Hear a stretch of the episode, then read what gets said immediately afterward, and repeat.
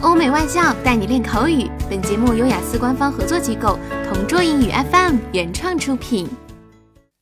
Describe a habit your friend has and you want to develop. You should say who your friend is, what habit he or she has, when you notice this habit, and explain why you want to develop this habit. In today's day and age, it's quite unusual to find people who are not slaves to their mobile phones. However, my friend Joan can be extraordinary. She is responsible and well disciplined.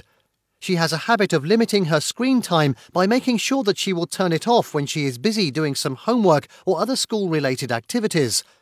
Also, when she is about to hit the sack, she would eventually put it on her nightstand and won't check it so she can have a good night's sleep.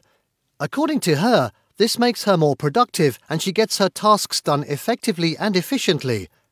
As a matter of fact, she developed this habit four years ago when she noticed she had been wasting too much precious time browsing the internet or playing games. She claimed she was a couch potato and had been living a sedentary lifestyle at that time. Furthermore, she had been beating the deadlines due to the fact that she tended to procrastinate over unnecessary things.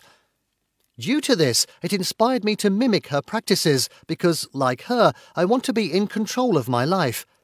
I want to be able to do things with ease. I promised myself that I would find alternative ways to kill time rather than using my phone when not necessary. Although it wouldn't be a walk in the park, I believe that if I do it as part of my daily routine, it develops into a good habit that's hard to break.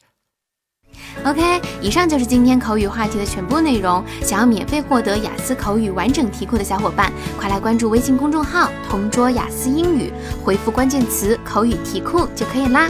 同桌祝你早日涂鸦成功！